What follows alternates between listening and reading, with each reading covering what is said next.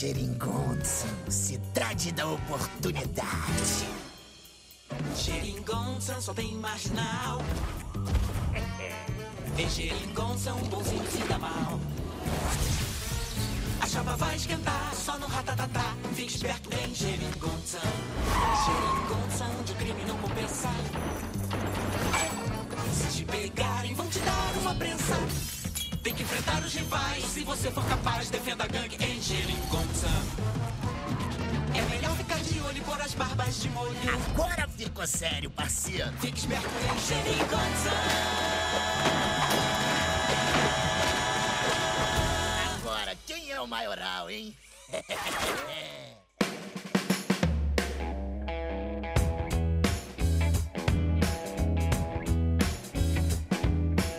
Bom dia, boa tarde, boa noite. Eu sou Hugo Perecim e está começando mais um episódio do Coração de Pedra, o podcast brasileiro de Hearthstone. Fala galera, é, tudo tranquilo? Aqui é o Daniel GP de volta. Vamos lá falar sobre mais uma expansão aí do Hearthstone. E aí pessoal, aqui é o Cato. Vamos falar um pouco sobre a expansão, conversa sobre novidades da expansão. O Cato tá animado hoje, hein? podemos ver pela voz dele que ele Uhum. Está, está demasiadamente empolgado para esse incrível retorno aqui, que inclusive é um retorno aí. O Coração de Pedra ficou aposentado por uns tempos aí. Vocês devem ter notado, quem acompanha fielmente aí, eu recebi várias mensagens aí, pô, porque parou, tal, não sei o que, não sei o que lá. Mas podem ficar tranquilos que vamos voltar com força total agora. Então, no episódio de hoje da série de história, que é o oitavo episódio, olha só, vamos falar sobre as gangues de Geringonsan. Para quem não sabe, a série de histórias aqui do Coração de Pedra, ela é voltada a falar sobre as coleções, aventuras, expansões que foram lançadas para o jogo no decorrer dos anos, cronologicamente. Então, começando lá do início até os dias atuais. E estamos aqui com as gangues de Geringonsan. Então, senta aí e mas olha só quem vem lá! Aí!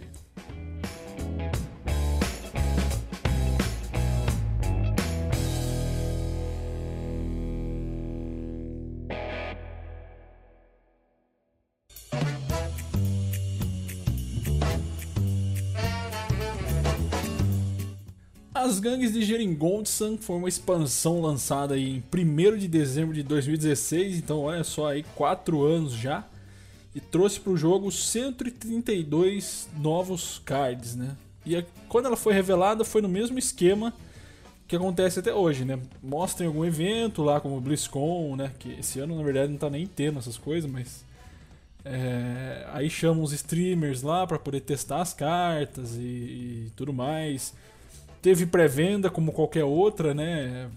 O pessoal, a Blizzard aí arranca uma grana fodida do- dos jogadores na pré-venda, então não sei vocês, mas eu nunca fui de comprar essas pré-vendas, muito de vez em quando eu compro.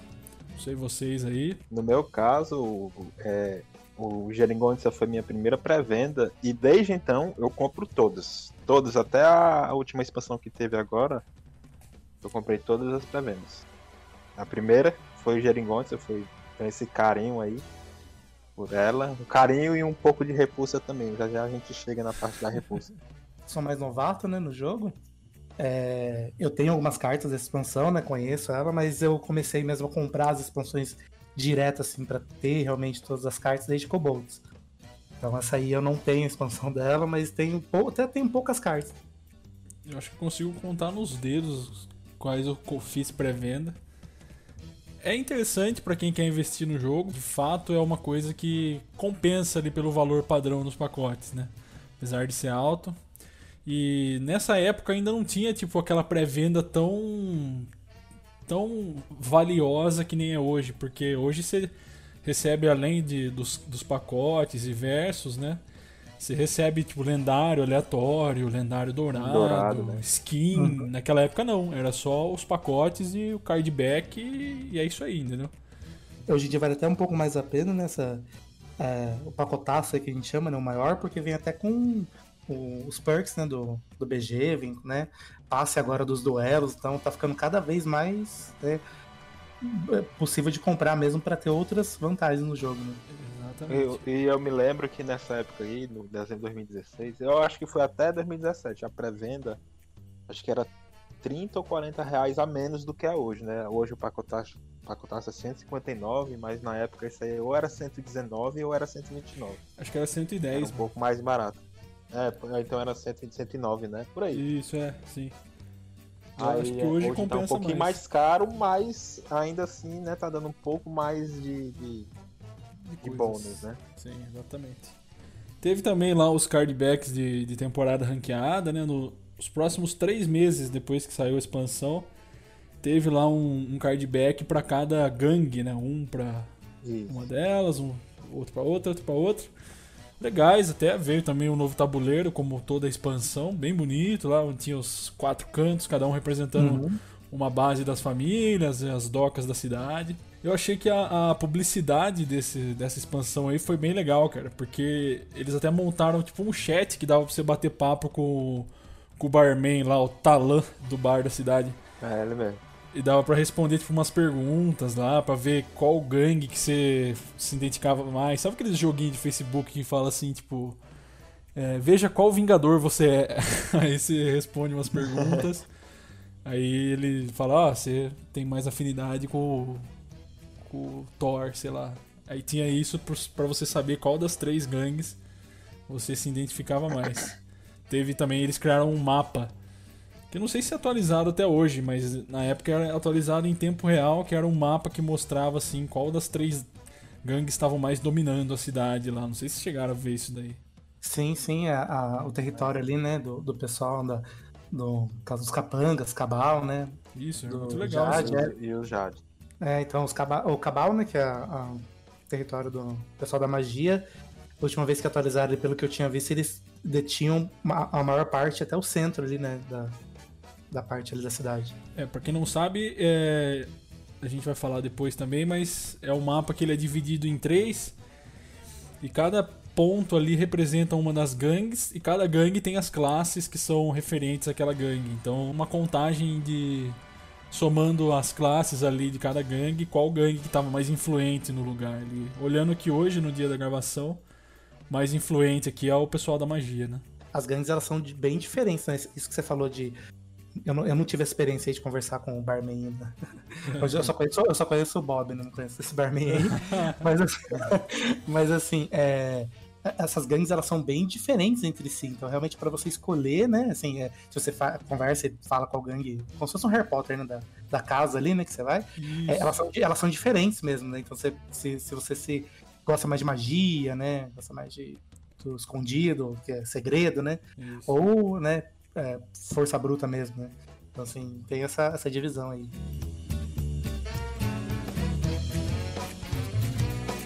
Os capangas, né? Os capangas, que em inglês é o Grim Goons, né? Uhum. Que aí no Hearthstone eles pegaram e dividiram. é, Na época eram nove classes, né? Hoje são dez. O Demon Hunter na época não existia. E das nove classes eles dividiram uma. Três classes ficaram para cada gangue. E no caso dos capangas cruéis, eles ficaram com o Hunter, o Warrior e o Paladino, né? Isso.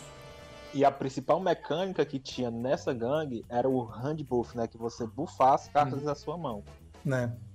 Exatamente. Sendo que a gente infelizmente, na época isso não rodou. E hoje em dia só tem um deck que roda com isso, que é o Paladino. Paladino, o Mac Paladino no formato livre, né? Ele se utiliza desses buffs de mão para poder descer os Macs, sem contar que os Macs têm o magnético, enfim. Isso é já mais para frente. Na época essas, essas três classes tinham essa mecânica, só que essa mecânica não tentaram utilizar, mas não se mostrou muito fraca. Uhum. Depois tem o- o- os ídolos de os Jades, né? A Lotus de Jade, Isso. que aí são o pessoal que mexe com não com magia, mas com como é o xamã, com os elementos da natureza, né? E com, com, Furtividade, com- com golem de jade. furtividade. E, e o druida também, que também mexe um pouco com a natureza. Aí são foi o xamã, o druida e o ladino. Os três ficaram com essa tribo e essa tribo sim rodou principalmente no Druida. Druida no começo, que foi lançada essa expansão, não era tão forte com, com essa, com essa mecânica de Jade, porque também a gente vai ver, no, quando sai essa expansão foi uma explosão de pirata. Explosão de pirata e o druida não conseguia se aguentar. Depois do tempo aconteceu algumas mudanças e o druida começou a ficar forte e se tornou dominante no meta, o, o, o, o Jade Druida, principalmente na época que ele já estava mais perto de rotacionar. Por fim, tem os Cabals. O Cabal, que é que mexe com magia, magia de alma, como o, Essa é bruxo. a minha, minha né? favorita. É, Minha o também, né? bruxo, o mago e o, o- a classe favorita aí do Cato, o sacerdote, né? Exatamente. É, basicamente a, a- mecânica era uma, é uma mecânica que veio é, é, reciclada até do, do Liga dos Exploradores, que é você não ter. Você ter o, o deck Highlander, né? Que é uma peça, uma- um card de cada no seu deck para poder ser utilizado os efeitos. Como a gente vai ver a, a lendária lá. Que Eu não lembro o nome dela, é a 4 mana 3/3, que dava uma magia muito forte se você não tivesse cards repetidos no seu deck. Sim. A principal É, característica hoje- desses caras era a questão das poções, né? Pra você combinar efeitos. Isso. coisa. Hoje em dia, hoje em dia, é, essas duas mecânicas que o Daniel comentou rodam e que fazem com que o deck de, de Priest de poder heróico, né? Do, do, do Wild seja bem, bem utilizado. Tem o Ka- Kazakus, né? E, a, e o É Raza. o caso, com ele mesmo. É, e o Raza, que são as duas cartas que fazem o deck rodar, né? Que é o coração, no caso, o Raza, o- o coração do deck. É o pastor metralhador, né? É, o pastor Midrano. que é, é, é, pra quem não sabe, né? Não sei se todo mundo conhece, nessa, esse deck aí, ele é não ter carta repetida no deck, jogar o Rasa para o poder heróico ficar zerado. E ter algumas cartas de custo muito baixo no deck para você poder usar o poder heróico zerado, né? Sem gastar mana, dando 2 de dano na forma de depois de jogar um Anduin, né? E aí você consegue dar o metralhador aí, que é ficar usando o poder heróico milhões de vezes, né? Várias vezes seguidas, sem diminuir o custo da mão, etc.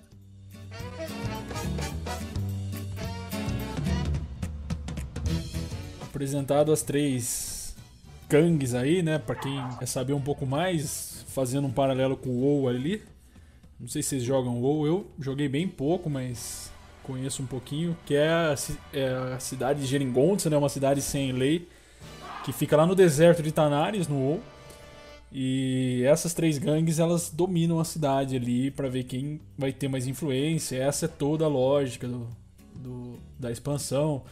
O pessoal lá com os feitiços, armas, força bruta e cada uma com suas características para ver quem que vai ser a que vai dominar a cidade ali. E o pessoal decidiu fazer o, o clima da expansão ser à noite, mais noturno assim, justamente para dar mais a- essa imersão da criminalidade, das, peripécias noturnas aí das gangues. Ficou bem mais legal do que se fosse de dia, por exemplo. Quando saiu, Teve até um problema. O Cato, acho que o Cato não vai saber, talvez o Daniel lembre. Que teve um problema na abertura de pacote, porque os cards de três classes estavam saindo muito repetido. Não sei se chegou até na época ver o Creep. Exatamente. O Creep ele conseguiu mais de 170 cópias da mesma carta lá, abrindo os pacotes que ele comprou. E aí a Blizzard depois arrumou isso e deu um retorno de 33% dos pacotes para quem já tinha aberto antes do problema ser corrigido. Então teve um problema Na de. época, infelizmente, eu não consegui abrir os pacotes para poder pegar esse bug e ter esse retorno. Aí eu quando eu abri os pacotes já tinham corrigido isso. É, então teve, rolou esse problema aí de muita repetida. A Blizzard foi aprimorando no decorrer dos anos a questão dos pacotes. No começo era extremamente absurdo de você tirar a lendária, era muito difícil. Tinha gente que abria 50 pacotes e pegava uma, duas lendárias. E aí hoje tem uma. É mais justo, né? É, essa distribuição. Isso é um ponto muito positivo. E sem contar, Hugo, que antes você podia tirar a lendária repetida, né? Você, É, exatamente. Você tinha ali. Eu, eu, eu nu- nunca vou esquecer da minha situação. Na época, quando eu comecei a jogar, eu tinha pouco. Eu não gastava dinheiro, tinha pouco recurso, e aí eu tirei o Grumash, né? O Grumash lá nos pacotes clássicos. Depois tirei o Grumash de novo. Tirei o Grumash três vezes. Três vezes seguidas tirando o Grumash, e na época eu tinha pouquíssimas lendárias. Eu fiquei, eu fiquei muito chateado. Mas hoje em dia eles já ajeitaram isso. Hoje você não tira a lendária repetida, a menos que você tenha todas, né? Se tiver todas, vai vir uma repetida. É, eu também nunca vou esquecer do Goblins vs Gnomos, que eu. É Goblins vs Gnomos, né? Dr. Kabum. Era a única É lendária que eu tinha, a única que eu tinha. Eu também não, não punha dinheiro. Aí eu abri uns packs lá, veio mais uma, Dr. Kabum. A única que eu tinha. Aí os caras me mandam.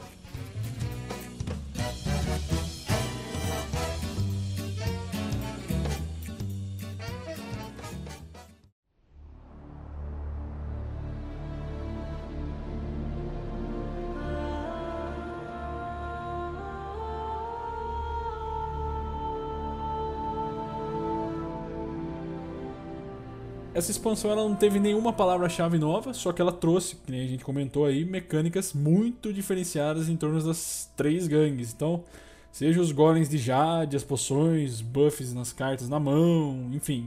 Vamos falar um pouco sobre as cartas triclasses, né? Que é uma coisa que é inédita na época. Hoje a gente tem aí as classes, as cartas duplas, né? O Escola Almantia chegou. Mas nessa época tinha carta que dá pra você usar em três classes aí. Começando a falar aqui do Lotus, por exemplo. Tinha o Espírito de Jade. Custo 4, 2/3. Que invoca um Golem de Jade aí. Era usado pelas três classes lá da, da Lotus de Jade: Druida, Ladino e Xamã. Carta muito, mas muito rodada. Muito, extremamente rodada. E o gritinho dela lá que, que quando ela entra no campo, que o, o, o Ruffle gosta muito de fazer o gritinho dele, de- dessa carta. É. É, muito rodada. Inclusive hoje, né, no- nas versões Jade que tem no Wild, roda essa carta. O Agente Lotus que só rodava na arena mesmo, no, no ranqueado, nunca nem viu o jogo. Ele é custo E 5, ele- 5, 3 e É, ele- descobre uma carta de Druida, Ladino ou Xamã.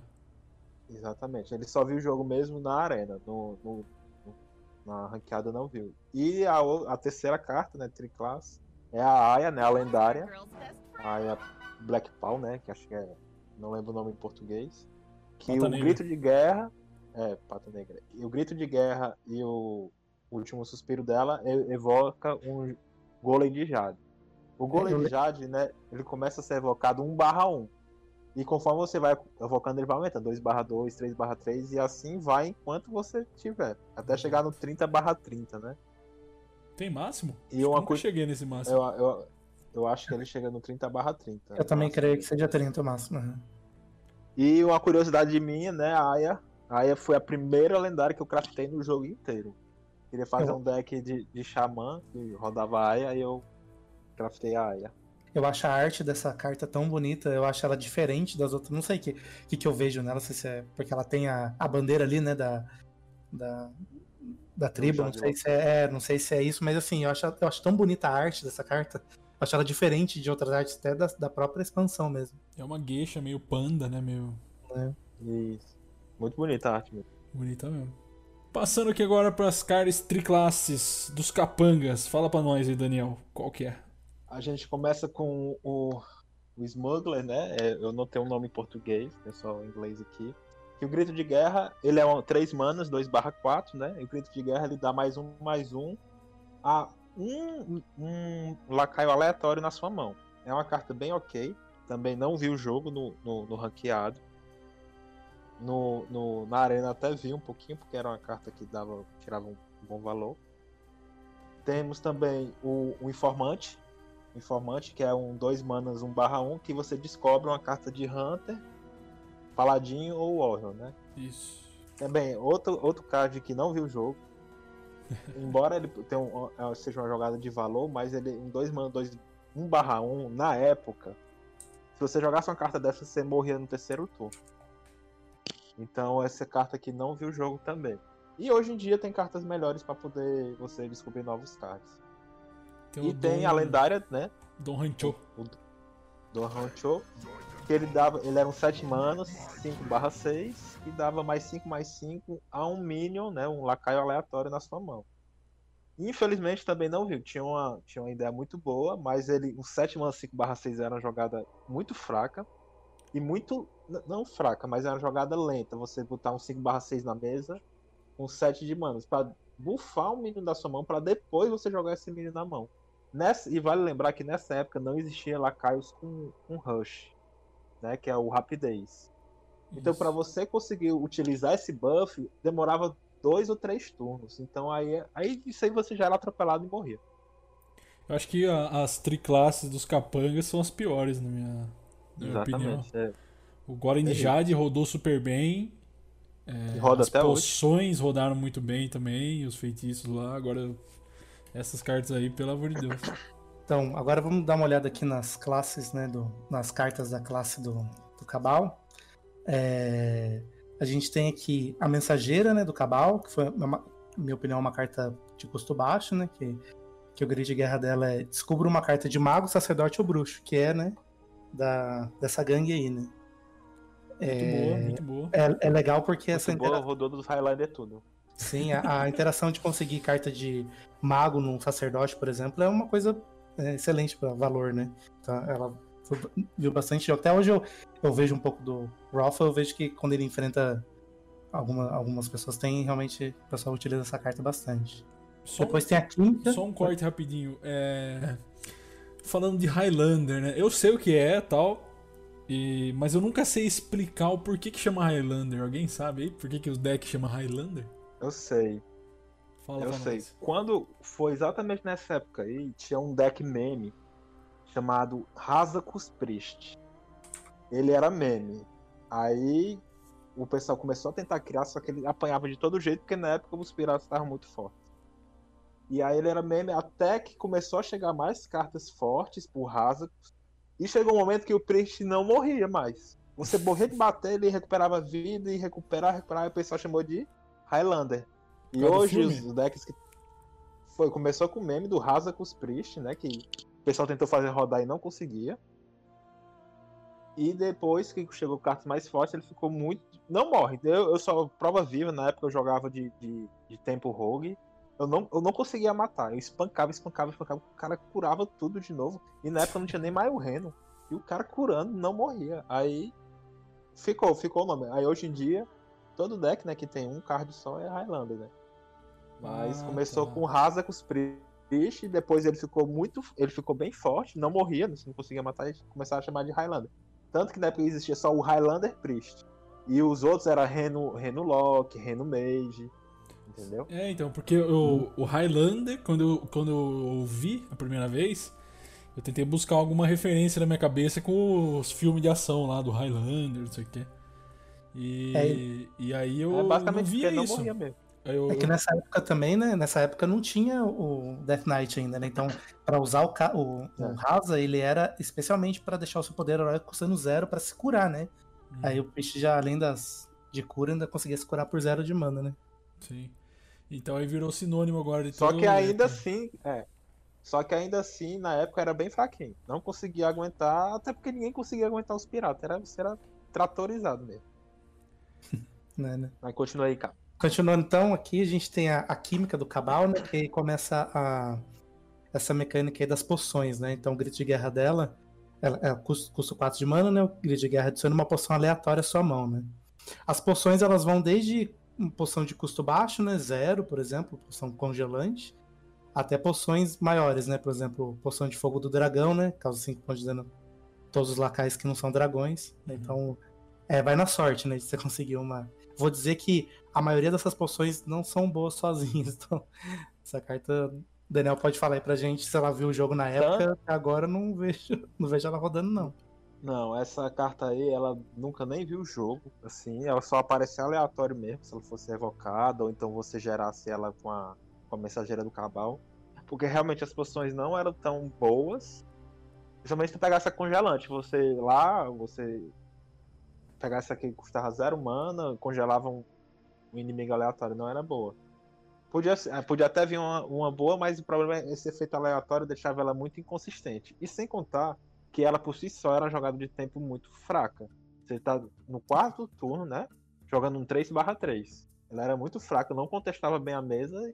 E como eu falei antes, nessa época aí você, você tinha que sobreviver até o turno 5 ou 6 para poder jogar o Reno.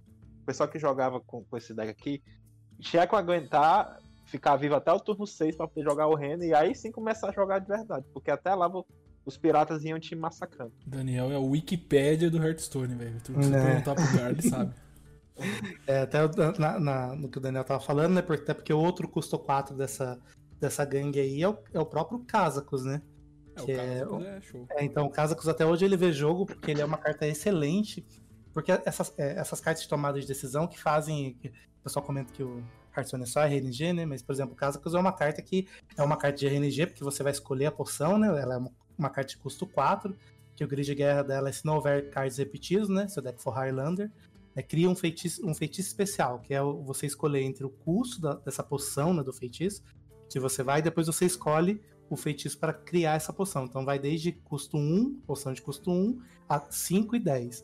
Então você pode criar uma poção no turno 5 para jogar ela- mesma, né, uma poção de custo 1, ou uma poção para você jogar no próximo turno, ou de 10 se tiver com, né, querendo chegar lá pro final de jogo. Então até hoje ela é uma carta muito forte, ela, ela roda em to- vários decks, né, do, do, do Wild, porque ela, ela, ela dá uma... O que você pode escolher das opções são, são opções muito boas, né? Sempre tem uma opção mais é, ofensiva e uma opção mais defensiva, né? Dentre as escolhas que você pode fazer. Você pode montar uma poção que ela dá dano e ganha armadura, né? Ou faz alguma coisa, né, polimorfia, então você consegue tanto ser ofensivo quanto defensivo. Assim, quanto maior o custo que você escolhia ali, mais poderosa e mais recurso essa poção dava pra você.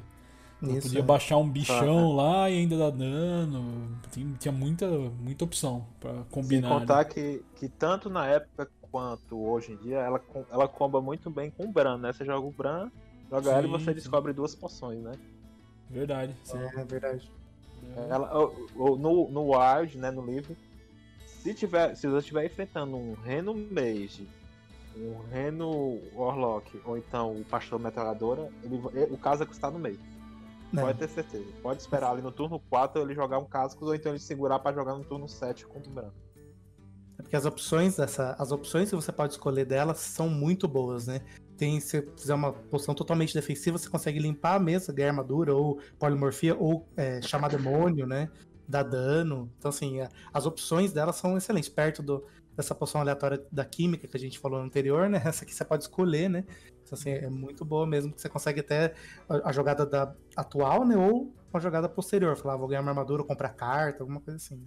Esse conceito aí de, E- de combinar coisa depois vai ser reaproveitado lá na frente, em, em Angoro, na, no zumbicho, né, do Hunter, que dá pra você criar, né, combinando o Isso, custo aham. e o, as coisas, os bichos lá. Quando E chegar a aí hora, a a gente vai gente vendo aí, a gente, a gente vendo já as três gangues, aí dá pra ver bem nitidamente que o Hunter e o Paladino nessa época aí sofreram bastante. Eram os dois últimos lá do, do- de força, né, dos decks. O Hunter então sumiu, nessa época ele sumiu, os decks muito fracos. E o que foi que a gente teve aqui com, com o lançamento dessa expansão foi uma briga entre Reno e Remendo. Os decks Reno e os decks de piratas. É, esse era o embate da época para poder ver quem, quem era melhor. E os piratas eram um pouco mais. Os decks eram um pouco mais baratos e um pouco mais simples de jogar que um deck Reno. E aí eles acabaram dominando. E aí a gente chega já já nesses decks. Vamos dar uma olhadinha primeiro na- nas nos cards de classes, que tiveram vários aí. A gente vai falar tipo, os principais que cada um anotou e achou interessante. Eu vou começar aqui com o Druida. Então eu anotei aqui, obviamente, né? Ídolo de Jade. Sim. É o spell custo 1 que você escolhe entre ou você invoca um Gole de Jade ou você embaralha três cópias desse card no seu deck. Então, no, no Druida de Golem era indispensável. No late game, isso daqui, o cara ia puxando o Golem atrás de Golem. Sem contar que não levava dano de fadiga, né? É, ele se livrava do dano de fadiga também, porque ficava Até pra counterar época, mil, ele- mil rug, um monte de coisa. Isso. E o pessoal rodava junto com o Fandral. Fandral lá do, do- dos Old Gods, né? Dos deuses antigos. O, eu acho que é dos deuses antigos. Mas enfim, o Fandral 4 mana 3/5, que o, o- todas as cartas de escolha 1 tinham os efeitos combinados. Aí o pessoal rodava essa carta no, o Fandral dentro do, do Jade Druid, né? E aí você, além de evocar um, um ídolo de Jade, você ainda colocava 3 no, no baralho. né? Que é o contador do ídolo de Jade, sendo, nesse caso, no mais um, né? Ajuda bastante, né? Quanto mais você conseguir chamar o ídolo e não embaralhar o, o ídolo de Jade no deck, você vai aumentando o contador, né? É absurdo. Exatamente.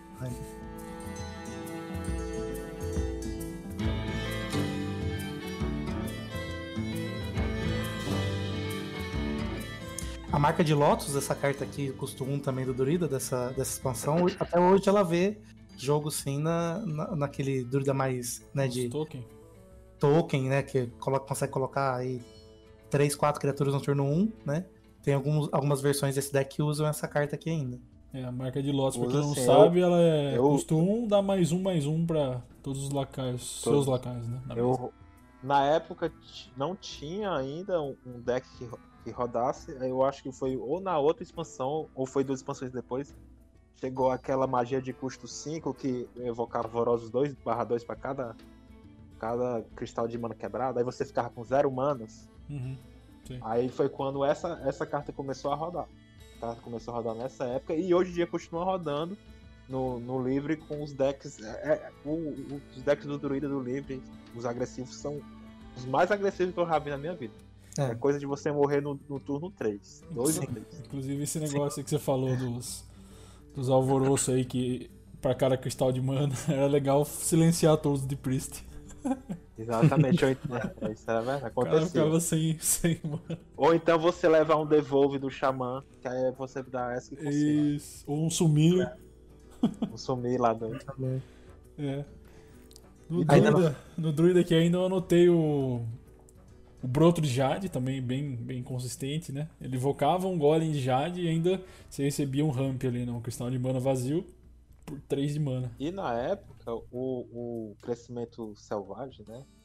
O outro ramp do druida custava duas manas. Uhum. Então o cara, além de ter aquele duas manas que ganhavam um cristal vazio, tinha esse golem de jade. Essa carta é tão forte que ela sozinha ela é melhor do que o, é o crescimento selvagem, é né? o que é.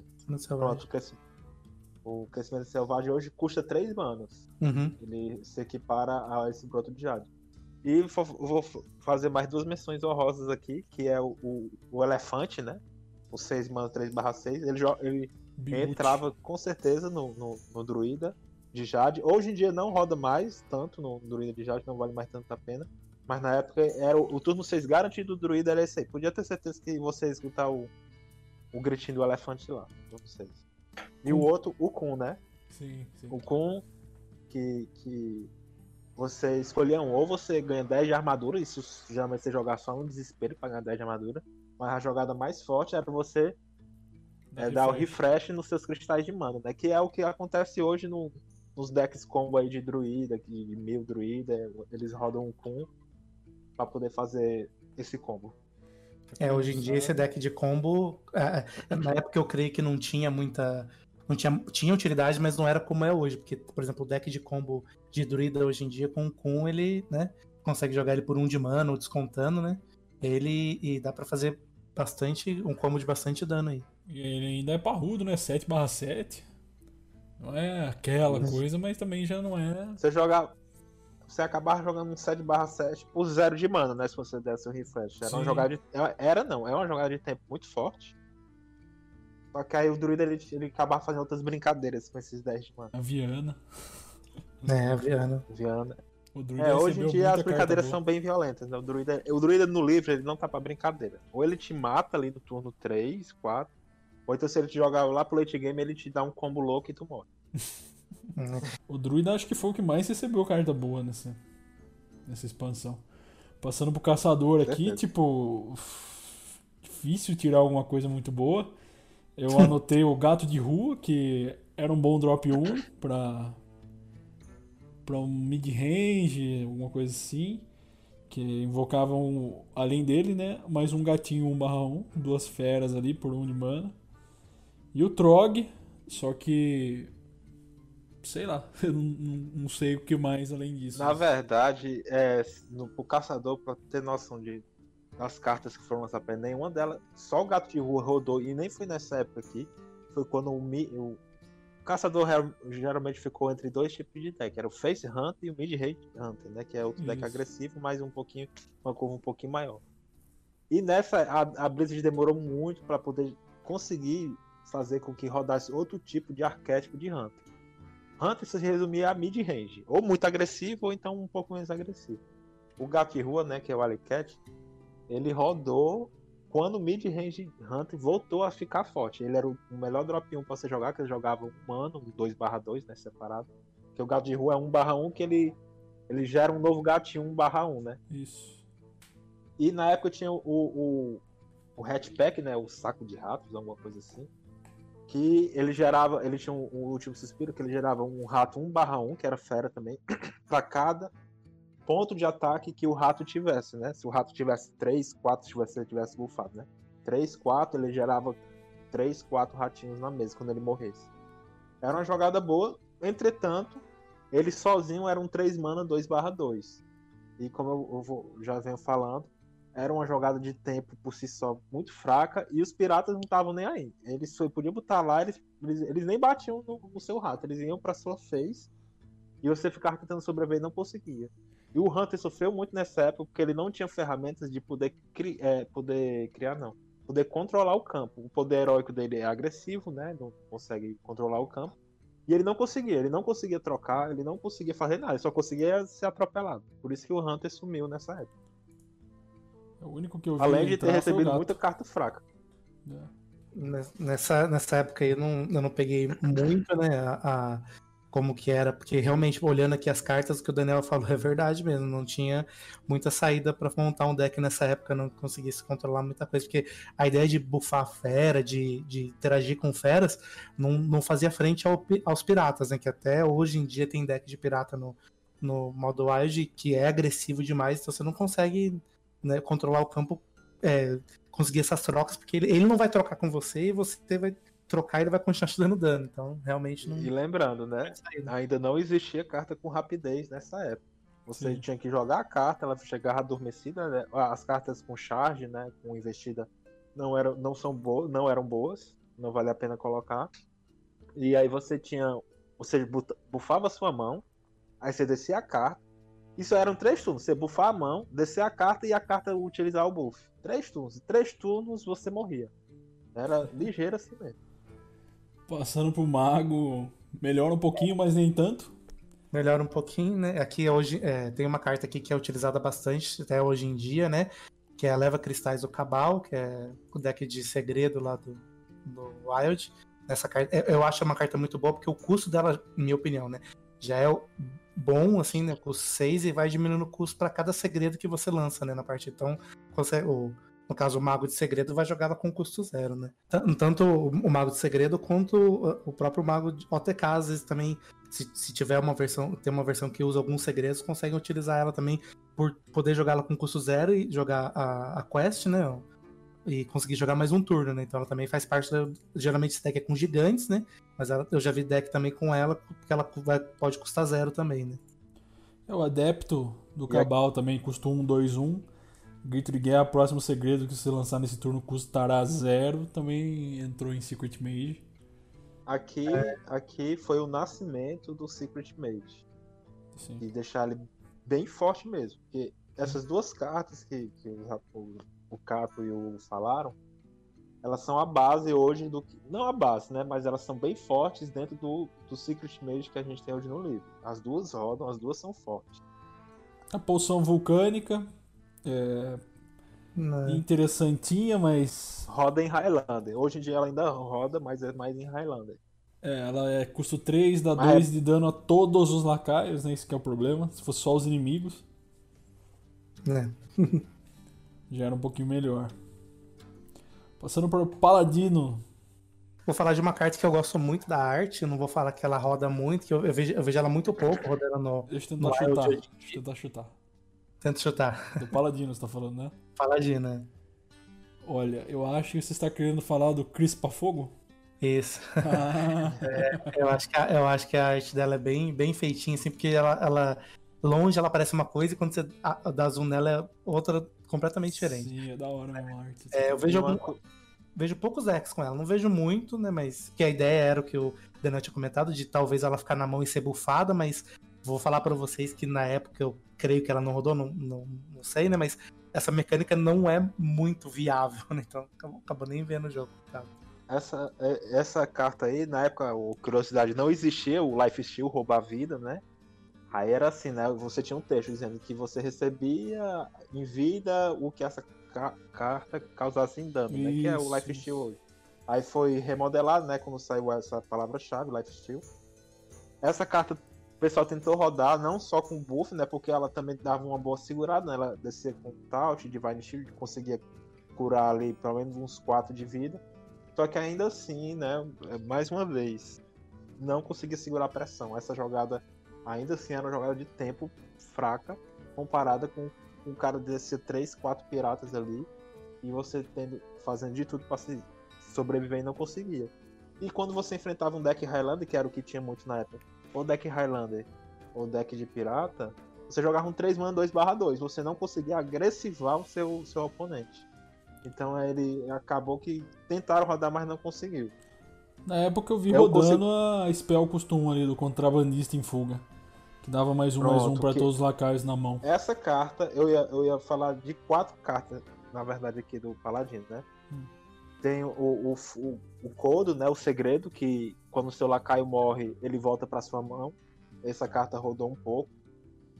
O, o Outfitter, né? Que ele, ele é um 2 manos, um barrão que dava mais um, mais um, mais a todos os lacaios da sua mão. E o Murloc, sim, né? O Shun, que é um mana 2 barrão que dava mais um, mais um a um Murloc aleatório da sua mão. Quando o, o Paladino de Murloc ficou muito forte, que foi pouco antes dessa rotação, dessa expansão, esse deck, esse, esse Murloc era essencial. Essencial muito forte esse Murloc, porque você jogava um, um mana 2 barra 1, que é a jogada de tempo ok.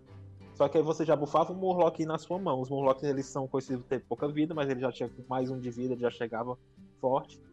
E na época o Paladino Murloc, quando ele ficou bem forte, ele, ele, esse Murloc foi muito importante. Na época do grande torneio, hoje- né? Que ele ficou bem forte também, né?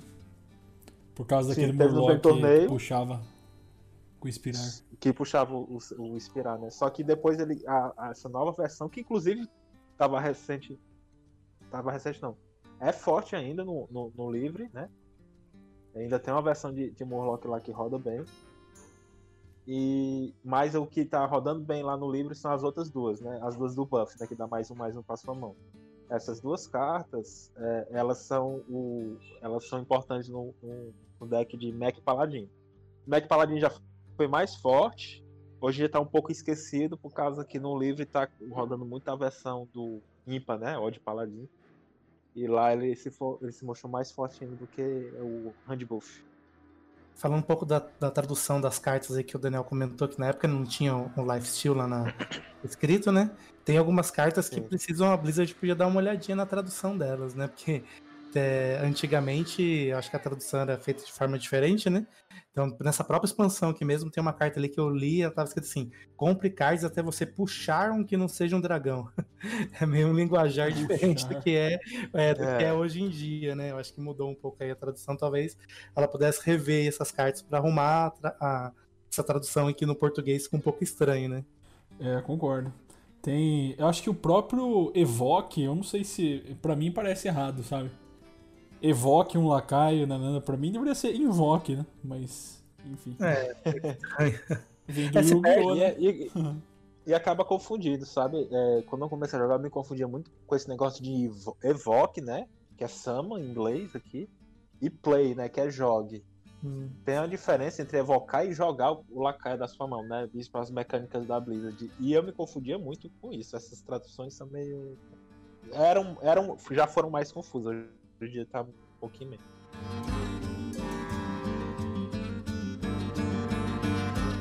Passando pro sacerdote agora, o negócio vai ficar bom, hein? Uhum. É, Foi sacerdote a tem época- carta. Que eu mais É. joguei de sacerdote na minha vida. Que já vou até falar aqui, ó. Minha, a carta favorita que veio pra mim nessa, nessa expansão pra sacerdote foi o Agente Draconídeo. Custo Eu tinha certeza, 5. tinha certeza que você ia falar dessa carta. Custo 5, Adoro, 5, adoro essa 6. carta também. Olha só, velho. Custo Adoro essa 5, carta. 5, 6, dragão. Grito de guerra, se você tiver um- na mão um dragão, descubra uma cópia do card do deck do seu oponente. Olha que sensacional, velho. É, Essa carta é boa no custo, essa carta é boa no grid de guerra, essa carta é boa no, no, No no corpo, ataque e né? defesa, ela, é- ela é boa em tudo, né? Essa carta fez. é- Ela era responsável de ter rodado na época o Dragon Priest, né? O Sacerdote de Dragão. Ela era o coração do, do, do- do deck. Porque, como o Cato falou, é uma jogada de tempo forte. 5 mana 5 barra 6 é jogada forte de tempo. e de valor muito forte. Você ainda descobriu uma carta do, do, do deck do oponente. Ou seja, você descobria ainda que ele ainda tinha alguma carta que, que. Ah, será que ele tá com essa carta na mão? E você via, vixe, ele tá não. Então eu posso pegar uma outra carta aqui para responder. Era uma jogada muito forte. Um deck maravilhoso, por sinal. Quem, quem jogou na época. Era uma maneira de você fugir do Reno ou então dos piratas. Era jogar de Dragon Priest. Eu joguei bastante nessa época, gostava. É meu deck preferido Foi- até foi hoje, viu? Foi meu primeiro deck de Priest, viu? Dragon Priest.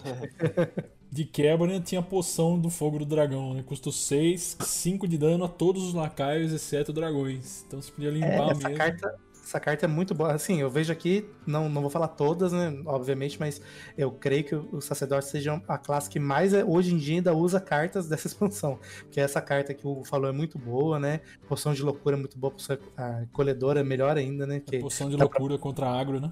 É, poção encolhedora pra poder pegar a criatura, né, com, com o Priest, assim, bastante carta dessa época. Hoje a gente ainda tinha o Cabal Telum Priest, que dava 3 de vida, é um 3 man 3 barra 4, ou seja, uma jogada de tempo boa. E ele ainda dava mais 3 de vida com um Acaio aliado, né? Como grito de guerra, não era nem último suspiro. Verdade. Era uma jogada de tempo muito insano você jogar um 3 manas, 3 barra 7 na mesa, né? Praticamente. Sim. E ainda tinha a poção, a grande poção de cura, que era 4 mana, restaura 12, que foi o que fez. é, é, ela era uma das cartas principais do. Quando nasceu o Big Priest, né? O, o Priest de, de Lacaios Grandes. Essa poção de cura era ela é responsável por poder segurar um pouco ali a agressividade no começo e o Priest conseguir chegar no turno 6 ou 7, que é quando ele ficava. 4 manas, né, cara? Por 12 de Era vida. 4 mana. É um muito- fôlego muito bom, velho. hoje em dia Ah, eu e- vejo uns decks com ela ainda, viu? Isso, tem sim, tem deck com ela. E tem o Rasa, né? Que é um 5 mana 5 barra 5. E se você não tiver repetidos, seu poder heróico vira zero. De- Depois ele foi nerfado, o poder heróico virar 1, e depois foi desnerfado e voltou a virar zero. E essa arte é bem bonita, viu? Bem Sim, bonita. é né? A arte do Cabal. Que é hoje é o coração, é ele que faz é o, o pastor metralhadora acontecer. Se não existisse ele, não existia pastor metralhadora. Tá, A gente tá, tá. tinha uma, tinha, uma versão, tinha uma versão desse deck, não nessa expansão em específico, mas quando é, que tinha aquelas cartas de 5 de dano na- no oponente, né? Que usava também o. Acho que foi nessa época que talvez acho que o Razo tomou um nerf que era. era você dava dano direto no oponente e ainda usava o poder heróico pra dar dano, né? Então acho que o Razo Isso, foi nessa tomou um época. nerf, é, tomou um nerf pra um por causa disso aí. E aí depois agora voltou pra, pra o poder heróico custar zero de novo. Do Ladino, acho que a única carta que eu anotei aqui pra... de interessante que eu achei foi o a Shuriken de Jade. Custo 2, causa 2 de dano, e se for combo, né? Invoca um Golem de Jade. As outras eu achei tudo meia boca, não sei qual. É, que vocês na- acham nessa disso? época aí, o, o Ladino, ele só tinha um deck que rodava bem, que era o Miracle, né? E o Miracle não se utilizava dessas cartas. A única carta que ele tentou usar foi o Shaco, né? Que ele tinha furtividade, era um 3 mana 2 2 e cada vez que ele atacava, ele te dava um card da classe do oponente, né? O deck de, de Miracle Ladino não, não se utiliza. Essas cartas aqui, nenhuma, dele, de- nenhuma dessas ele utilizou. Eu acho legal É, essa moeda. Essa moeda aí eu acho É. legal dessa, dessa época. Pronto. Essa, essa época aí, né, que é a moeda falsa, né? Uhum. Ele até tentou, tentaram rodar e mais pro final começaram a rodar mais, quando chegou mais, mais adições de cards bons. E aí o pessoal usava pra combar, pra fazer um Edo gigante ali no turno 1. Até no turno 1, né? Fazer um Edo gigante ali. Mas a, a- a- essa moeda que era zero mana e você ganha um cristal, é a moeda, né? A mesma moeda que do começo do jogo. Sim. Ela, ela se mostrou boa depois, não nesse, no começo. No começo o pessoal não usava tanto. Passar pro Xamã? Chamando. Vamos. Xamã, ah, o Xamã, cara, eu achei até que interessante, principalmente a garra de Jade e nova arma aí. Essa carta é excelente, ainda mais com a quest agora, né? Nos decks atuais do, do Wild. Nossa, essa carta é, É, é muito boa. Se dois. tiver com a quest do, do Grito de Guerra, né? Depois você terminar a quest, jogar ela duas vezes o Grito de Guerra. É, custo 2, 2 barra 2. Grito de guerra, evoque um Golem de Jade. Tem sobrecarga de 1 um de mana. E aqui já nascia, hein? Também a involução ali pra trollar os. Essa carta é usada, eu não, não vou falar todos, mas vou falar 99% dos decks do Wild. Tem que ter uma cópia dessa Até evolução. Ela é uma carta muito forte. Eu rodo até no meu Murloc Xamã lá no livre. Eu jogo duas cópias do Devolve aí da Involução, porque é bom pra poder tirar taunt ou então tirar sinergia. Às vezes o, o oponente chama ele ali de pirata, o pirata tem as sinergias dele. Você dá um Devolve lá, os piratas custam um pouquinho e aí no instante ele se transforma em lacaios fracos. É impressão E nessa época minha, aí, ela era cha- custo 1 originalmente? Ou sempre foi custo 2? Hã? Ela sempre, Sempre foi custo 2. Ah, tá. Então. Sempre foi custo 2. É que tem uma carta dessa O- expansão agora que é custo 1 e transforma todos os lacaios no mesmo custo, né? Que é muito parecido, É. assim, não sei se é, Não vou falar que é. A arte eu não, não olhei de- certinho, mas ela é custo 1 e transforma todos os lacaios seus e do oponente no mesmo, Isso, no mesmo custo, né? Sim. Ela é bem É, o parecida, revolve, assim. né? É. O que a gente tem também aqui no Xamã, tem uh, uh, essas duas cartas. Teve também o Jinyu, né? Que é um 4 mana 3/6 que curava 6 de vida, com uma sobrecarga de 1. Essa carta rodou mais ou menos bem. Mas a, a outra principal era o Raio de Jade. Raio de Raio Jade. de Jade, 4 de mana, 4 de, de dano em qualquer, qualquer alvo, e ainda gera um Jade. Sim, muito Então, bom. o que significa? O Xamã nessa época tava, já era muito forte. Ele vinha com um mid-range Xamã muito forte. Lá tinha um troll de túnel, o Golem Totem. E aí, o que foi que ele fez? Ele ganhou a adição do Jade, que aí você tinha as garras de Jade, o raio de Jade e ainda ganhou os piratas. Você, você sobreviver contra um Xamã ali era impossível. Turno 3, 4, ele tava com a mesa grande já, conseguia botar uma mesa boa.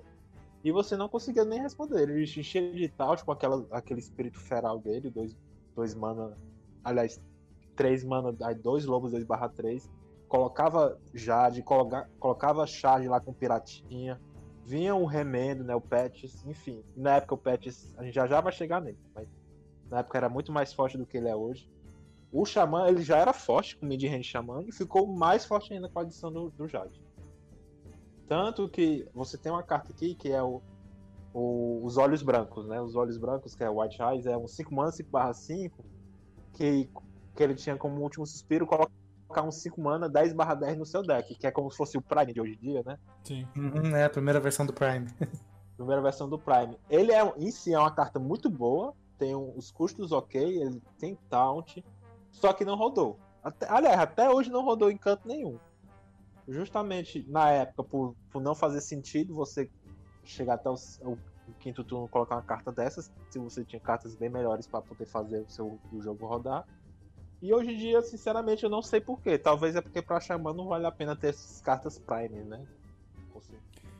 E ele- o Xamã tem- precisa de métodos mais efetivos de compra, né? Ele tem algumas compras, mas precisa de melhores compras, como o Ladino tem, por exemplo. Druida e Xamã Goren de Jade, os dois a 80 por hora, quem, quem morre primeiro? Eu acho que o Xamã, viu? Porque o- Xamã. o Druida. Você não consegue. O Druida. Você não consegue acompanhar o, o, o Druida. O Druida Druida. vai, vai-se embora. O Druida acho que ganha também. Obrigado de Jade. Uhum. É, sendo Jade assim, contra na Jade, é. agressividade. Na agressividade na época, nem o, o pirate, o, o pirata, o guerreiro pirata conseguia bater de frente com o Xamã. Nem ele conseguia bater. O Xamã aqui ficou insanamente forte. Tanto que levou uns nerfs na época. Ah, daqui a pouco ele vai tomar de novo, né? Mas beleza. Não, essa de evolução atual vai tomar sim. É sempre assim. Bruxo. Poção Fúria e Sangue. Gente, eu vou falar pra vocês, eu vou parecer meio novato, tá? Hum. Mas eu Ah. não tenho, eu acho que eu nunca vi nenhuma dessas cartas de bruxo em nenhum lugar. Eu só, não eu vi só nenhum. não. a, Eu não consigo lembrar de algum deck que eu tenha visto. Que eu assisto bastante Hoffle, né? Eu assisto bastante coisa de Wild, né? Eu vejo bastante mesmo. no- Mas assim, não, não vejo nenhuma carta dessas. a única que eu vi foi a Poção Fúria e Sangue. Custo 3, Eu vou concede falar- mais 3 de ataque a um lacaio. Se for um demônio, dá mais 3 de vida também. Pronto, essa carta viu o jogo, principalmente o Zulok. O, o, o Abissal, né? O 7 man 6 barra 6. Tinha em todo o Reno Lock na época, você já pôde esperar. Sétimo turno era jogar isso aí pra limpar sua mesa. Causa O- 3 de a- dano a todos os outros personagens. A, a poção lá, 4 manas. É, qual o nome dela? É Blaze cristal. Crystal, né? Potion. Ela destrói um lacaio, destrói um, um- um- cristal de mana seu. Também viu o jogo. E o Crystal Weaver, né? Que ele tá lá no, no, no BG também. Que ele é Esse. um 4 manas, 5, 5 barra 4 e dá mais um mais um pros seus demônios que estão na mesa. Também viu o jogo. Esses, essas quatro cartas viram jogo. As outras poções não via. Tinha um, um Morlockzinho aqui também. Que foi só mesmo pra trollar, porque eu vi o jogo e o resto. Tinha o Cru, né? Que era a carta que, que, que era. Que, que teoricamente seria principal ali no Highlander, mas ele era bem fraco. Bem fraco assim, né? Acabaram não valendo a pena. É um 9 mana, 7 barra 9.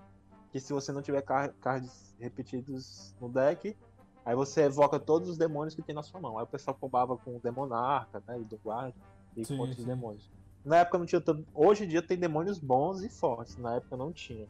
Então os demônios eram bem restritos. É, eu nem vi. Nem vi Nem na vi. época. Nem vi. Guerreiro. Eu acho que. Tu que chegou pro guerreiro. é, de card de classe assim. O único que eu consigo ver que po- foi um pouquinho aproveitado foi. Adivinha? Armor Smith. Exatamente. Né? Essa aí viu o jogo. Você viu o jogo. Não na época que foi lançado, mas depois, principalmente no Tout Warrior, né? Em um É a gol. Ferreira Ardilosa, Ela né? viu o jogo. É, que ela era um 5 mana 2 7 que ela dava de armadura todo o dano que ela causasse. Né? Se você causasse 2 de dano com ela, ela dava 2 de armadura. 3 de dano, 3 de armadura. É E bom teve mais outra por causa da que- vida dela. né? Que viu o jogo também, não na época, mas depois foi o Dormir com os Peixes, né? Que ele dava 3 de dano para todos, em todos os, os lacaios que estivessem machucados. É, a ideia era o, a- bufar na mão, né? Teoricamente aqui dava ter uns Que não rodou. que não rodou, né? Porque essas cartas bufadas elas seriam melhores, mas eu acho que não É. funcionou, né? Tipo, mercadorias roubadas era pra ter sido usada e não foi, né? Mais 3, mais 3 um lacaio aleatório com provocar na sua mão. É, pois é. Essa carta combando com a Ferreira aqui, né? Faria É, tipo, sentido, né? você olhando pra ela assim, cara, é um custo 2 que dá mais 3, mais 3 pra um lacaio na sua mão com provocar. É forte, mas tipo, não sei. É, é forte. Só que, só que lembrando, primeiro, você tinha que ter um lacaio com provocar na sua mão. Segundo, que você joga. No segundo turno, se você não fizesse nada, você não aguentava. Isso que eu ia falar. É. Nessa época, eu, eu acho que o pirata passava por cima de você. se você passasse não- um turno 3 tentando bufar alguma coisa. E, né? por exemplo, para um, um deck Highlander, não você jogar. Ah, vou jogar aqui a minha Armosmith com 5 10. Ele tinha uma cartinha lá que puf, o, o Priest lá destruía, o, o, o, o Mago ia lá e transformava numa, numa, numa ovelha. O, o Warlock, então, ele esse aí gosta de comer qualquer minion com farinha. Enfim, aí você acaba jogando 5 mana e não dava em nada. Aí acabou não vendo nessa época. Ele foi ver jogo depois com o Tout Warrior, com a missão, né? Você tinha a missão de jogar os. Ele foi ver bem depois do jogo. Vamos passar agora então pras cartas neutras. Algum- que- é, que essas o- cartas neutras, algumas, a maioria delas vê jogo até hoje, né? Tem Sim, bastante carta neutra aí dessa, dessa função que vê, vê jogo até hoje, né? Eu po- Vou Eu começar, vou- já eu vou vou começar poder- falando uma Vai, aqui que eu vou, vou até soltar o sonzinho dela na, na edição, hein? que rufem os tambores aí. Remendo o pirata.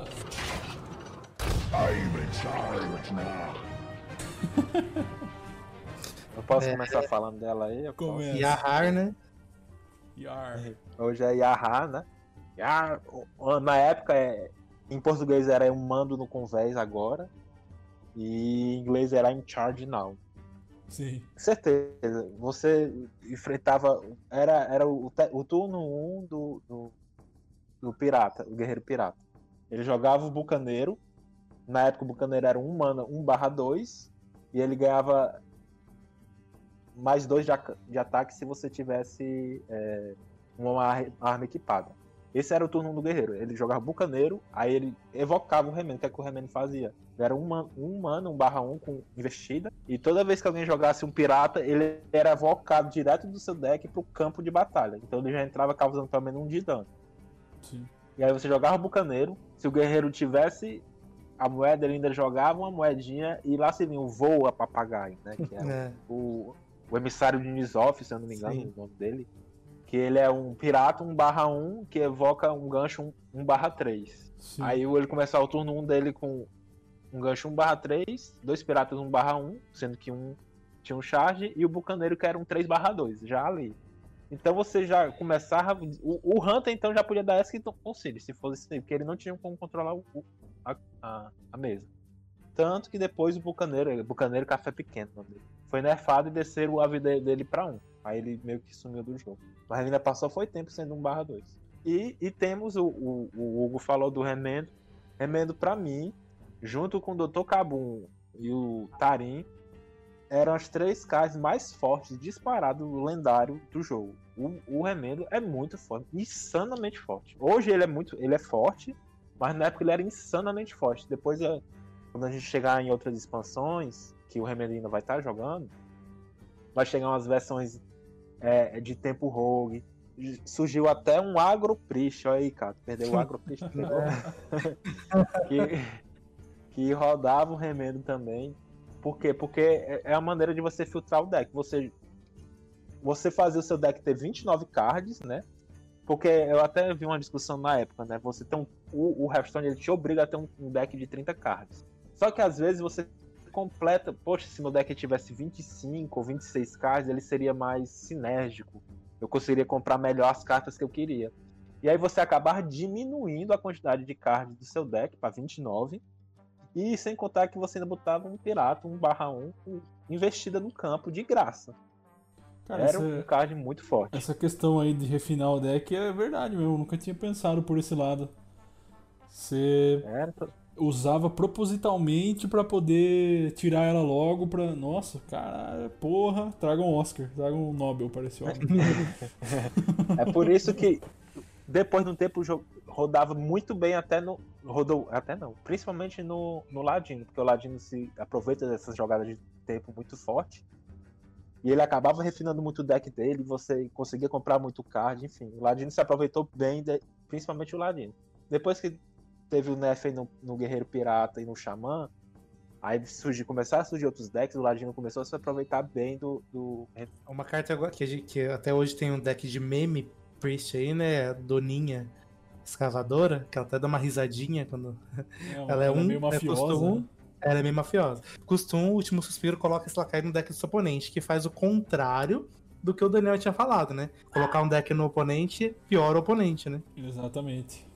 Porque teórica, teoricamente, compra de cartas no Hearthstone ela é um pouco limitada, né? Tem cartas que você comprar mais, outras menos, mas ela é, é- no geral, ela é um pouco limitada.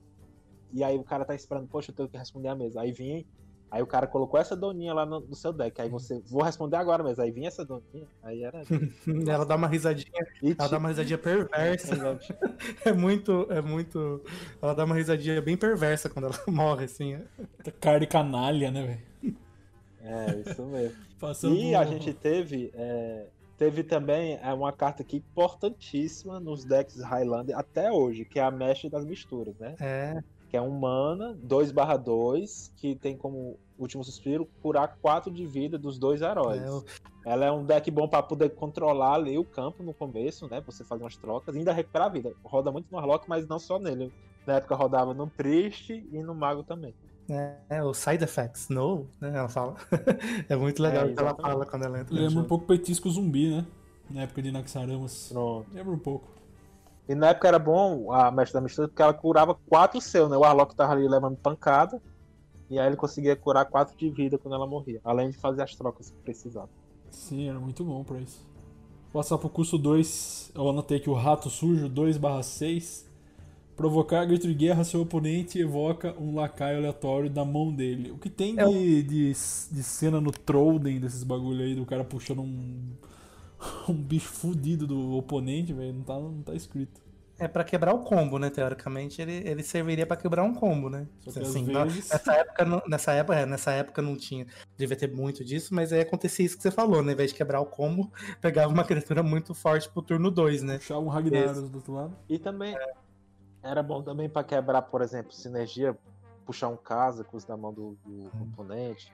Ou então o cara tinha na época o Ragnaros rodava, né? O, o- puxava o Ragnaros e você conseguia. Você jogava ali no turno 5, na época com o Priest, né? Você tinha aquela palavra de Sobre a morte. que, que, É. é, que você jogava três matava o Ragnaros, aí você já quebrava um pouco a curva do oponente. Tinha gente que era insano, que jogava no turno 2 ali limpo e seco e seja o que Deus quiser. né? É, normalmente era seco Mas no geral, que eu vi. mas geralmente não é, não é jogada muito legal, né? Mas geralmente você esperava pra poder quebrar algum combo, ou então quebrar alguma jogada que o oponente tivesse planejando. Se você estiver jogando com o Ladino, ele queria jogar um Edwin, você puxar o Edwin da mão dele. Sim, sim. Que aí ele via um 3 mana 2 barra 2, bem fraquinho. É, eu tô dando uma olhada aqui nas cartas e não tô lembrando de. um- Pelo menos agora, tá? Atualmente, né? Na É, época custo, não. não custo mas 2 é só essa mesmo. É, não tô vendo muita carta que roda atualmente, não. Custo 3 também é a única que eu. Que, assim. Que foi usada, eu não lembro de nenhuma, mas mais ou menos, é, vale citar aqui a Gosma de esgoto tóxica, 3, 4 3. Grito de guerra remove 1 de durabilidade da arma do oponente, mas tipo, não viu o jogo. Tentar, é, tentaram botar essa carta, mas era muito mais negócio com a Gosma ácida É, também. por a uso normal, né? E Custo tem o, o Birdo, né? O Birdo 3 manas. Na época ele não rodou de jeito nenhum. Que é. Cada vez. Ele é 3 manas, 3 barra 4, né? É lendário. E toda vez que você joga um feitiço, você dá um refresh no poder heróico. Na época não rodou, não rodou de jeito nenhum, só que ela começou a aparecer quando veio a expansão dos Cavaleiros do Trono de Gelo. Pra poder você fazer o combo lá dos, dos Death Knights, né? Né, esse E deck. hoje em dia. E hoje em dia roda. Esse, essa- essa- esse deck roda. Eu, inclusive, é um deck muito divertido. Eu tenho, de jogar com ele. Pra fazer o combinho. E é bem divertido. Custo 4, que eu me lembre, rodou só a Naga. É um Exatamente. 4 mana 5 barra 4 pirata. Ela não rodou no começo da expansão, mas depois foi. Quando o pirata deixou de ser ter a curva muito baixa, começou a expandir um pouco a curva até a 5, 6. Aí a Naga começou a brilhar. Ela realmente rodou bastante. Você dava. É um 4 mana 5 barra 4 pirata. Que, que tem um grito de guerra que dá mais um de ataque pra sua arma. Sim, essa é boa, eu vi bastante no Guerreiro Pirata. Custo 4, 5, 4 é bom. E ainda pirata pra dar ataque pra arma. Acho que dos custos 4 foi o melhor que veio. Vocês acham que tem algum outro aí? Teve o Genzo, né? O Genzo, que era, que era lendário, que era 4 mana 5 barra 4, que ele. Toda vez que ele ataca, os, ambos os jogadores compram até ficar com 4 cartas na mão. É esse card que só rodou no Token Druid, né, e não no começo da expressão, foi depois. Que o Token Druid descia toda a mão, aí precisava comprar, na época do padrão não tinham ferramentas de compra, aí os druidas jogavam o Genzo para poder é, comprar cards no, no turno 5. É, essa, essa carta ela tomou nerf, né? Não foi? Eu lembro de ter lido algum lugar que antes era 4, depois ficou 3. É, hoje tá 3. Não, o Genzo, o Genzo come- foi desse jeito, desse jeito até hoje. Ele tá aqui, ó. Sempre que esse Lakai atacar, ambos os jogadores compram até terem 3 cards. Ele, ele foi lançado desse jeito e, pelo menos até onde eu sei, continuou desse jeito. Custo 5. Aí já tem um, um negócio cinco, eu- interessante ali pro Xamã, hein? É, o Xamã teve o Double Gangster, né? Que ele é um 5 mana 2 barra 2, que ele evoca, evoca dois minions iguais a ele, né? É os Gêmeos do Ou Mal. seja, é os gêmeos do mal, né? Em português. E ele ficou forte no Token Xamã e no Evolve Xamã, que foi quando começou a ficar forte. Que aí você conseguia evocar minions de 6 manas, né? Na época tinha uma carta chamada Evolve do Xamã. É, E por um de mana você evoluía seus minions para o, o custo de um acima, né? Então você jogava os Gêmeos do Mal 3 cards cinco, de 5 mana, você evoluía virava 3 cards de 6 de mana, né? Era muito bom. Sim, porque os Gêmeos E também ficavam custo 5. E essa, essa carta agora roda no Calafarte, né? No, no deck É. de. Porque é infinito Calafarte pra sempre, né? Você consegue ficar jogando várias vezes, porque ele se duplica, né? Ele ganha esse grito de guerra, né? Ele vira, né? Dois desse, né? É mesmo? E a gente também tem no, no custo 5 o. Em português é bordoeiro desqualificado, né? Isso. Que é um 5 mana 4 barra 5, que ele tem provocar, ele custava 2 a menos se o oponente tivesse pelo menos 3 minions. Contra Esse card aqui viu muito jogo. Muito jogo, justamente por isso. Tinha muito pirata. O- os decks Highlander estavam jogando essa carta, que já jogava ali no terceiro turno, mais ou menos. E era um 4/5. Ele só deixou de ver jogo quando chegou um Goro e apareceu o Tar Creeper, né? Tar Creeper, que era um Hum. 3 man, três manas, 1/5, elemental, que no turno do oponente ele tinha mais 2 de ataque, né? Ele virava um 3/5. E aí ele já era 3 manas, já ele você já jogava na função dele que era te proteger ali no terceiro turno, né? Aí o bordoeiro desqualificado deixou de ver o jogo. Outro que viu o jogo foi o, o Burgley Bully, né? Eu não sei o nome dele Uhum. em português, que é um 5 mana 4/6. Toda vez que o oponente joga um feitiço, ele adiciona uma moeda à sua mão. Essa carta aqui foi o que fez nascer o, o combozinho lá do, do Birdo, né? Na época do padrão, que você gerava moedas para sua mão e você conseguia ficar dando refresh no poder heróico. Eu tava falando mó tempo aqui mutado, mas tá bom. E, e falar mais um aqui. Tinha um Finja, né? O Finja, que era o Murloc 2/4, que toda vez que você atacasse um, um Lakai e matasse esse Lakai, você evocava dois, dois Murlocs do seu deck. Isso. Esse, o Finja, ele roda hoje em dia. Na época que ele foi lançado, ele demorou um pouquinho, mas quando o pessoal descobriu o poder dele, principalmente com o Ladino, aí surgiu um, um tal de Water Rogue, né? Era um Ladino com Murlocs.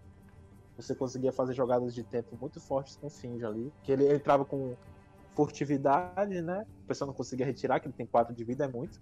E aí quando ele atacava e matava um Lakai inimigo, entrava geralmente aquele lo- Murlocs em 2/1, né? Que tem investida. E aquele outro Murloc, o, o 3/3, que na época dava mais 2, mais 1 pra cada Murloc. Ele entrava já dando um burstzinho de dano, era, um- era uma jogada de tempo muito forte ali no quinto, sexto turno. Impressionante que toda Quando- expansão os caras querem.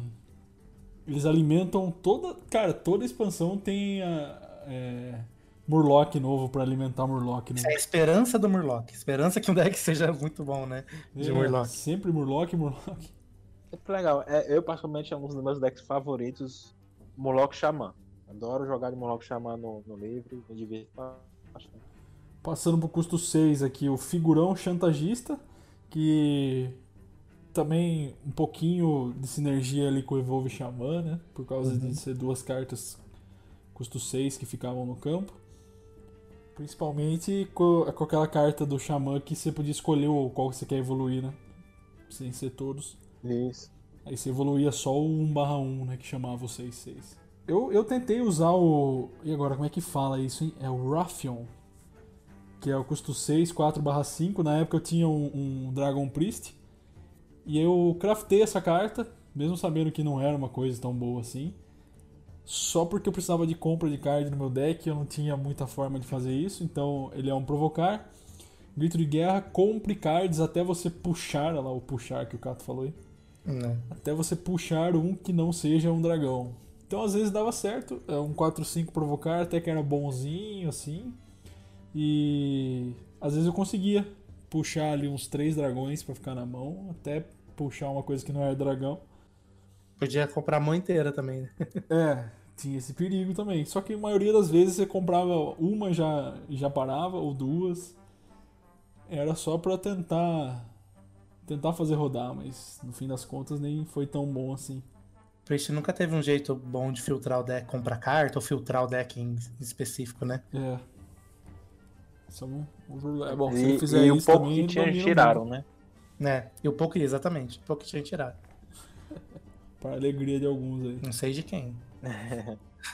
do Demon Hunter. Rapaz, eu- na verdade, eu, eu não sei se eu acho bom ou ruim, porque eh, embora eles tenham tirado do preço de compra de carta, é, é, hoje ele tem muita geração de carta. É, é um Ave Maria, ele gera e diminui o custo da mão, e gera de novo, e gera, e gera. É mais e RNG gera, do que o é mago, né? chato.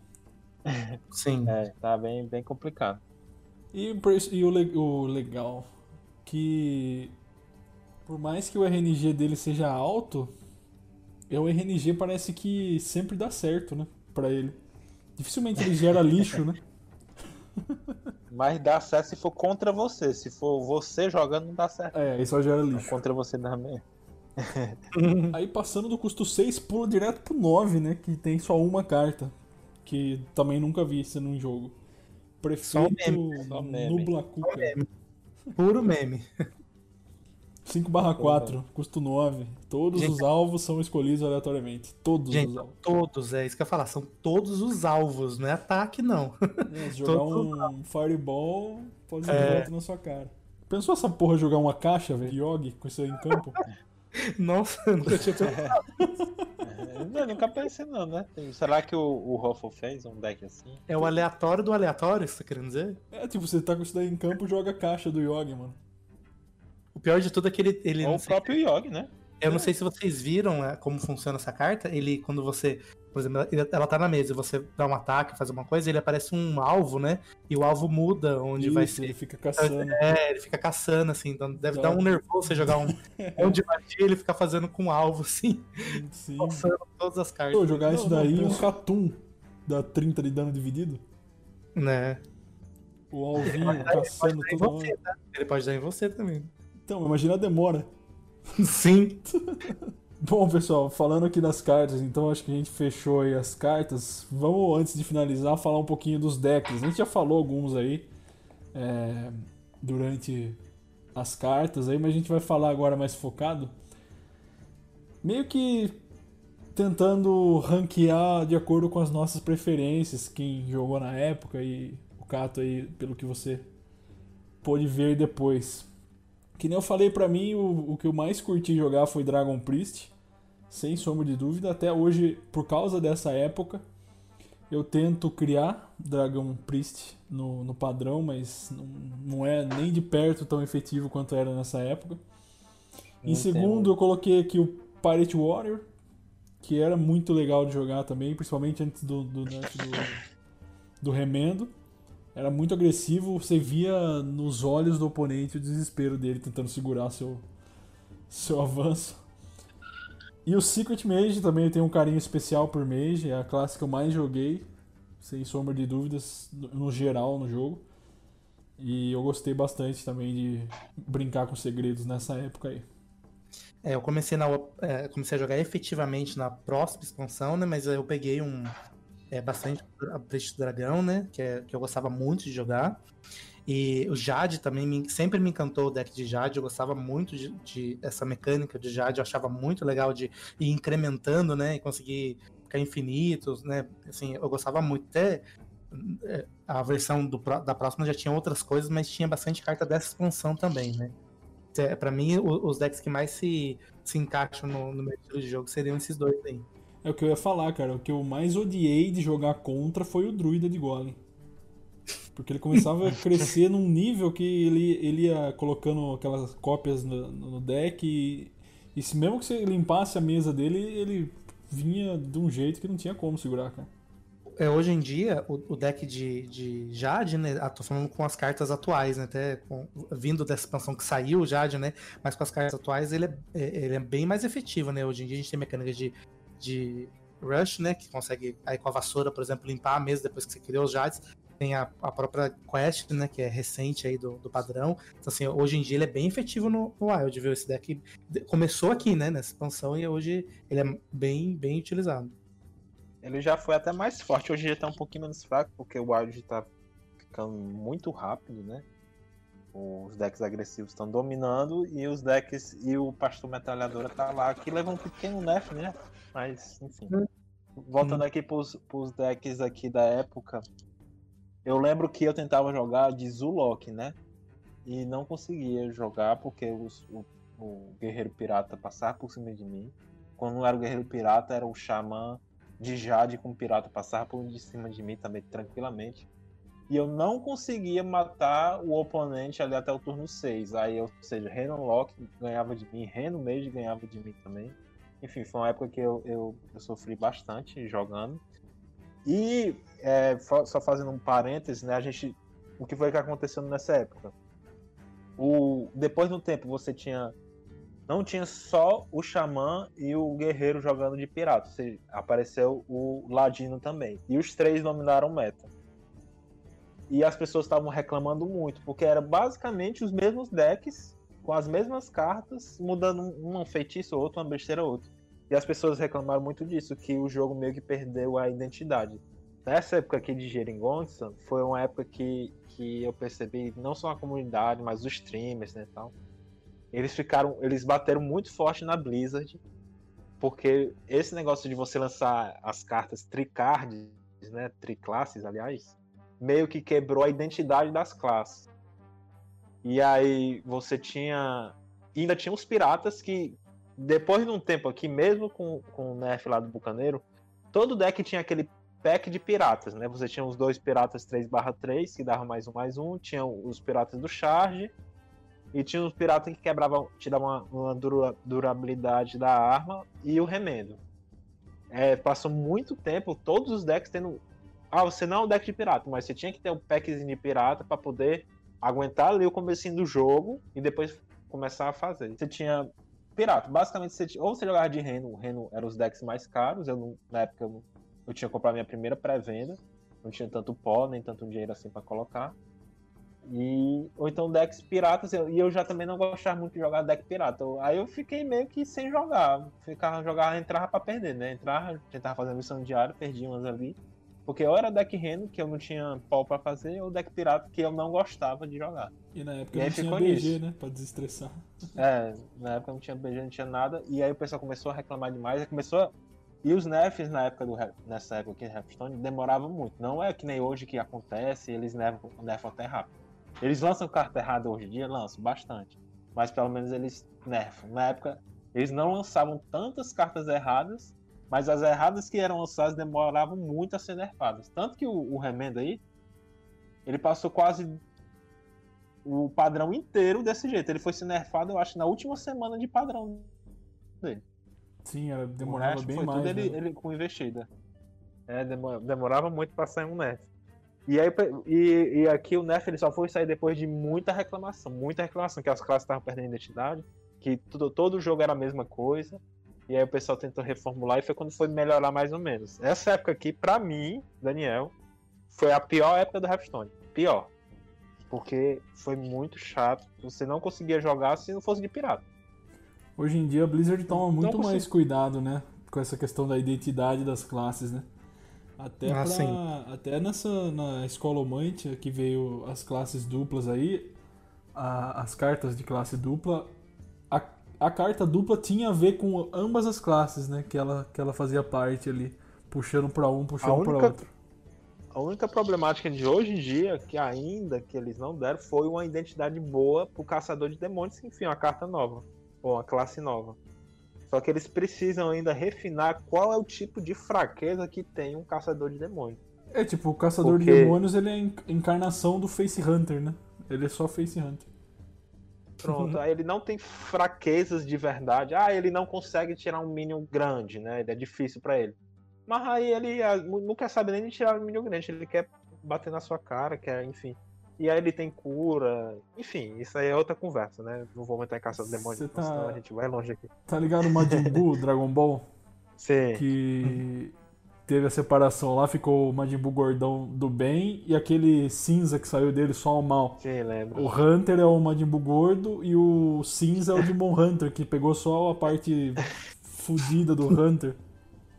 É, né? Ah, fi- encarnou. E ficou mais forte. Parte boa do Hunter, a parte boa do Warlock. É, é A parte, O é a parte boa do, do Ladino, a, a parte boa de todo mundo aí, ele foi pegando. Porque É verdade.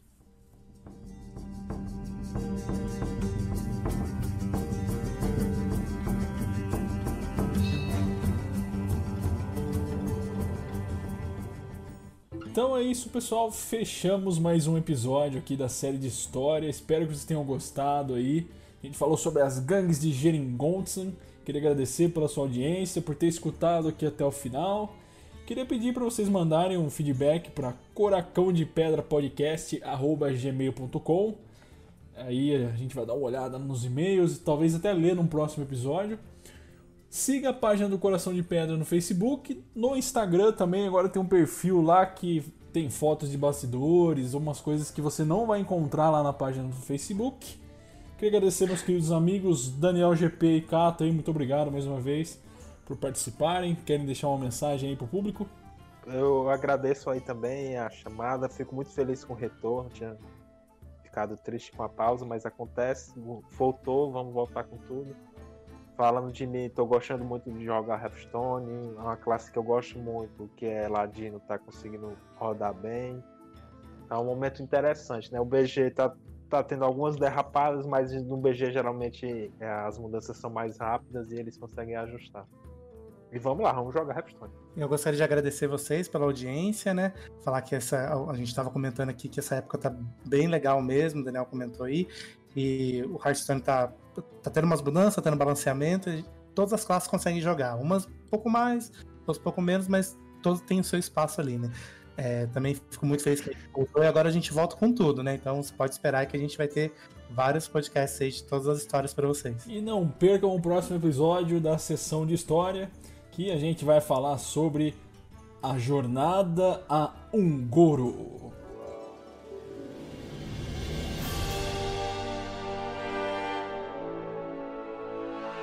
Essa aí que foi a quinta nova coleção lançada por Hearthstone. Eu te vejo lá então. Muito obrigado, pessoal. Até mais. Fui!